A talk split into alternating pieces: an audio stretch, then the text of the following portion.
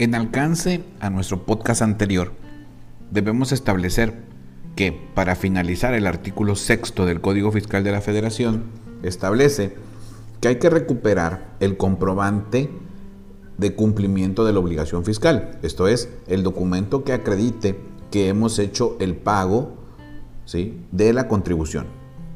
También el artículo sexto, en su último párrafo, nos indica que cuando las disposiciones fiscales establezcan opciones para el cumplimiento de obligaciones fiscales, la opción que se eh, elija no podrá variar respecto al mismo ejercicio. Es decir, al menos tendremos que cerrar el ejercicio con la opción que hayamos tomado.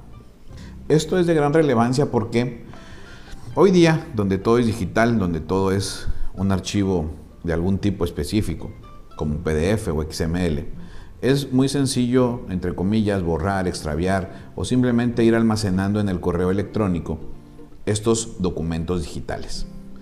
La recomendación es crear un espacio que sea única y exclusivamente para ir acumulando esos documentos digitales que nos servirán en el futuro como prueba fehaciente del cumplimiento de nuestras obligaciones.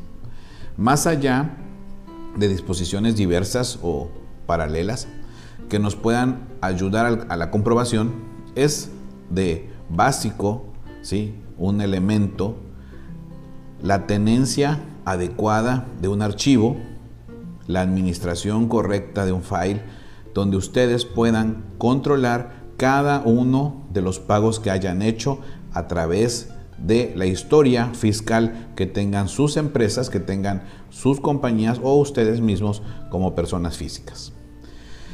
Es muy importante también establecer que estos comprobantes ¿sí? deberán de tener el soporte adecuado. Esto es, si yo tengo un comprobante bancario, para hacer el cruce, tengo que tener también, válgase, el estado de cuenta bancario donde se vea la operación.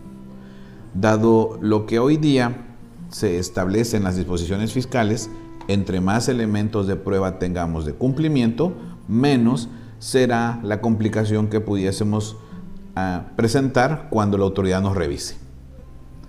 Por una cultura fiscal en crecimiento, su servidor, Joel Gutiérrez Trinidad, profesor de tiempo completo del Sistema de Enseñanza Abierta en Coatzacoalcos. Muchas gracias.